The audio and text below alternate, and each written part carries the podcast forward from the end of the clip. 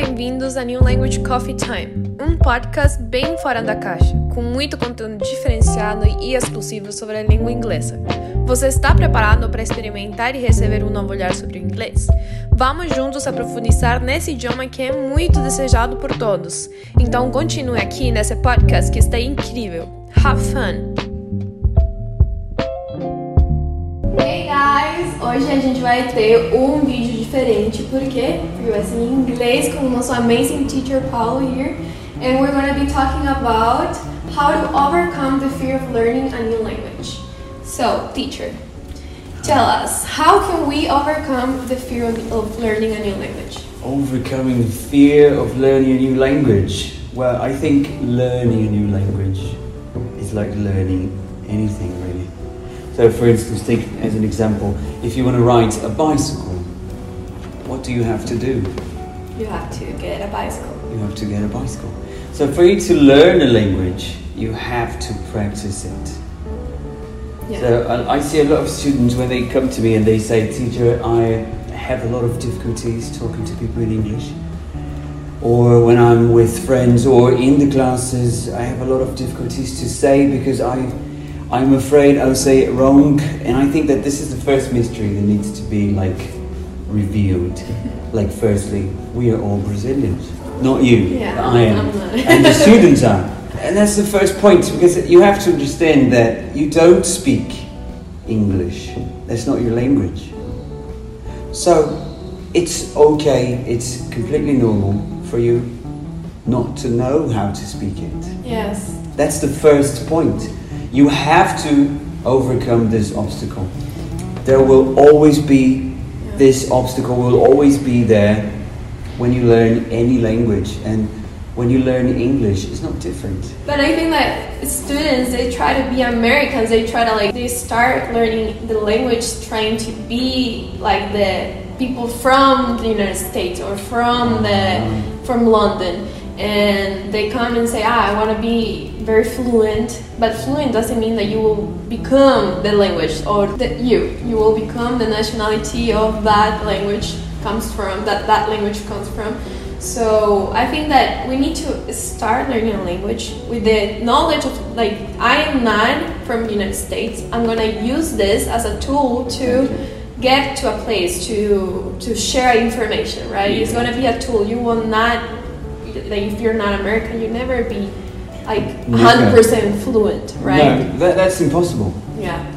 I mean, it's completely impossible for you to be 100% fluent in language. That is not your language. The only language you are 100% fluent in control of it is your mother tongue. When it comes to your mother tongue, you have control of it. Even if you, first of all, there's no way you speak your, your mother tongue wrongly. That doesn't exist. Uh, if you think about your mother tongue, and I'm going to go back to English in a few minutes, uh, allow me just to explain this so that I can get back to English. When it comes to your mother, mother tongue, you're in control of it. Grammar, the rules don't apply to spoken language. So, for instance, you speak Spanish. Anywhere you go in your country, yes, because we have the different variations of Spanish. Yeah. If in your country, any city you go, any village, any neighborhood whatsoever, any person you speak to in your country, you will understand them. And you will be understood because that's your language. Yeah. You're in control of it. But when you study English, which is not your language, which is not my language, when we study English, if we go to a small village in the middle of Scotland, we are not understanding anything. Yeah. And that's one very important thing for you to understand. Foreign languages are not your mother tongue. So there's no such thing as I will control English or French or Spanish, in my case, not yours, or German or Russian, 100%. That's impossible because you have to think about, I mean, if you go like, oh, okay, I want to speak the British English. Firstly, you have to understand that in England itself, there are a bunch of cities. And in each city, there are a bunch of people. And each person applies the British English differently. Yeah. So it's impossible for you to be 100% in control of English. And that's a truth that students need to understand and Exactly. accept when they're trying to learn it. Yeah, right? I, I never forget, like a long time ago, I had a basic class, and right on our first class, I asked the students, I said, What's your goal? And then they all said, it was really funny because they all said together, it was like eight students in the class, and they all said together, Oh, to speak like Americans. Mm-hmm. and then I said, You never will. yeah. And they were like, why? And then I said, because it's impossible. You are here to be fluent, and that leads to what you said. Being fluent is not controlling your language 100%, Yeah. is being able to communicate Exactly. and understand. That's it. So if you speak English wrongly, but you speak correctly enough to be understood, That's a goal. you're fluent. Yes. exactly. That's the point. So I think that this, uh, I want to speak English like Americans do. I want to speak the British accent, the Australian accent, what, whatever accent you want to speak, like they do. Like phonetically, you may imitate the sounds, but like truly, you can't do that. Yeah, that's something actually you said like it's really true. Um, when I learned English, I was like my English accent was really good, was really really good. And then I came here to Brazil. I was I was talking a different language that is not my mom's language, right? And my mother's tongue. And when I started speaking English here in Brazil, my accent in English changed. You know, 'Cause- Portuguese destroyed her. yeah, it destroyed my accent. so what do you think about that? Like when when people get in, like they close their mind of being, you know, perfect not only in grammar but also in the accent way. You know, what can we do to change that? Like to change that mentality of trying to be perfect, you know, in one language that is not ours. Well, accepting that you are not perfect. I Yeah. really, like in everything. Yeah. So we are not perfect in anything we do. Mm-hmm. So we are not going to be perfect in speaking language. It's it's funny. I, I mean, it's so simple. We we will always go back to the same point: the mother tongue and the foreign language. Our tongue, we apply itself perfectly because it's ours. Yeah. And it's not, and, and I don't say it's ours because it was taught. No, it's ours because if you think about it, I spoke Portuguese before I went to school. You spoke Spanish before you went to school. You didn't learn the language at school. That's true. We learned the language at home. So before we realized that, that a bunch of rules existed, a bunch of grammar rules and structures exist, before we realized that something called oração subordinada existed, we already spoke Portuguese. So we control it before we understood it. So when you say that your mother tongue is yours, it's because you understood it. Like it, becomes part of you. Exactly. It actually becomes more than part of you. It, it, it, it's your mirror. It's how you see the world. But if you think about foreign languages, the process is not the same. Firstly, because that's not your language. If you think like physically, the brain itself, like when you study linguistics, you understand this. The brain, it keeps your mother tongue in one area and then it keeps all the foreign languages in a different area. For you to speak a foreign language, you need to pass through your mother tongue. So, this language, the foreign language, any foreign language you learn, it's not going to be the same as your mother tongue. You're going to have to memorize the rules. Yes. You will make mistakes because it's not your language. You don't you don't control it. You don't apply it the way you want. But your mother tongue, you apply it the way you want. Exactly. That's like that's a very important perspective that any student needs to understand. That's right. You don't need to speak uh, a foreign language perfectly. You don't need to have a perfect American accent. You don't need to have a perfect British accent or any English accent whatsoever. You need to have Control. your accent. Yeah, control over the tool that you have given. Exactly. That's it. Yeah. It's like, well, let's go back to riding a bicycle, or let's go back to playing soccer. Any person can play soccer, Mhm. but not every person who plays soccer can be a professional soccer player. Exactly. You can ride your bicycle, but that doesn't mean that you can actually compete on Tour de France, for instance. Yeah. You're gonna die, you know, going up the mountains. For sure. I would certainly die. Yeah. And too. I ride bicycle a lot. So, I mean, that's a nice parallel that we can trace to explain Good. this. Very good. So we have a question from one of our students. Um, she asked, "Why do we have fear when the time of speaking the language starts? Like it, it comes to us." That's an interesting question. I think that because we think that we may be perfect. And then that, instead of that thought pushing us forward, it actually limits us. Yeah, that's true. So we're like, ah, I've, I've, and it's kind of a frustration feeling, really, because you've been studying for so long.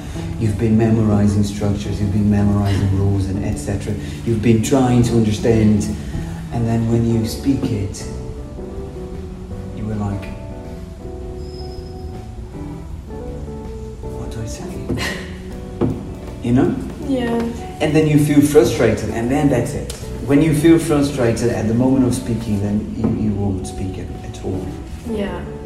Like you will feel embarrassed. Uh, I was having a conversation with a student this week, and he said to me, like, teacher, me, myself, and I, for instance, I, I don't fear speaking correctly. And I thought, oh, that's lovely. Mhm. And then he said something that's very true. He said, when I speak correctly. then I realized, because then you corrected me. And then I realized where I made the mistake. And I was like, wait, that's the point. So, I mean, for you to speak a foreign language correctly, I think you, first you need to be brave enough to, Make mistakes. exactly, to make mistakes. That's a very important point. Very good, very good. I don't know you, but when I was learning, I think everybody, like every student I had, they always said, um, "I understand mostly ninety percent of everything you're saying," you know. And but when it is the time to talk, I like everything is blank, you know. What do you think? I, like besides trying to be perfect, what do you think that happens? You know, do you think that like people in general they have like it's easier for them to learn by by hearing than by speaking or like mostly like i think 90% of my students they have that problem you know they feel comfortable by like writing or by understanding something what but when they they have to talk everything is blank why do you think that happens Lack of practice. yeah Uh, listening is a very interesting uh, approach when it comes to learning. Because if you think about it, that's how we learned our language. true But learning a language like we learned our mother tongue is something that happens when you're three years old, four years old. That's it. And then the brain closes itself. That's the one language. So, if you don't allow yourself to practice speaking, you won't learn a language just by listening to it because that, that's not how the puzzle functions. You have to put the pieces in place when it comes to a foreign language. So you have to do something to apply yourself to practice speaking. If you have a friend who speaks English, if you don't have a friend but you have yourself, speak to yourself in the mirror. exactly that's a good one Exactly. Never you- thought of it yeah, I, I, I, I was a crazy person when I was growing up. And uh, when I began studying English, I, I went full craziness. So I used to play, uh, I was like 12 years old, I used to play in my backyard. I had like my, my father's barbecue knives, and I used to play like medieval films, epic films like fighting the trees in my backyard. And when, at, at the moment I began studying English, I began using it when I was playing it. So, like, it was really funny because before I had my first English class, I used to speak a certain language that is not a language, but I thought was English. Because I used to watch a bunch of films and I used to memorize the, Yeah. the lines and reproduce the lines when I was playing, but I didn't reproduce them correctly. Yeah. So I was just mumbling words, sounds, weird sounds. When I had my first English class, I went back home. I remember perfectly. I went back home. The first thing I did was I put my school bag on my bed, and then I went to the backyard, and then I played a film, and I used all the phrases and vocabulary I learned at that class. So that first class, my, my first lesson was verb B. So I, when I got home, I began thinking about all the possible words I could use at that moment, playing an epic film on my backyard, and then I, and then I used verb B. So everything I was saying, like in my mind, I knew what I was saying, but at, on, you know, I was speaking. Everything I was speaking was like a verb B structure. yeah. It had nothing to do, but I was making sense of what I learned, and that, I think that that's the best way for you to practice speaking. Yeah. You have to Put yourself out. exactly. Yeah. You have to put yourself in a position where you actually take everything you learn and you apply it. It's really good. That's really good. I have like in my experience, I did learn by hearing. Like everything I did when I was like a teenager was listening to music in English or like watching videos and watching films, you know. So when uh, when I did start talking, you know, trying to put myself in that place, I, I I remember phrases from those movies or those of those songs, you know. And, but the time when I was hearing those, I didn't even understood, but I knew how to say them because you know I I heard them time and again. So I think yeah, I think that the blank spot that lots of our students have is the fear like they, they have that fear speaking because they don't practice it you know like if, Exactly. if you do practice it alone, alone you know like like step by step you you, you overcome that fear right It's like music, ladies and gentlemen. if you have a gig and you don't rehearsal, exactly you may, you may know the song. I mean, lovely. Okay, I, there are a bunch of songs I know how to play on the piano or on acoustic guitar, and there are a bunch of songs I know how to sing. But if I have a big gig and I don't rehearsal and I just trust myself, no, I know this, I know what I'll do, and I go up stage and there are a bunch of people there, you know, I'm taking the risk of messing it up mm-hmm. because I didn't rehearsal it.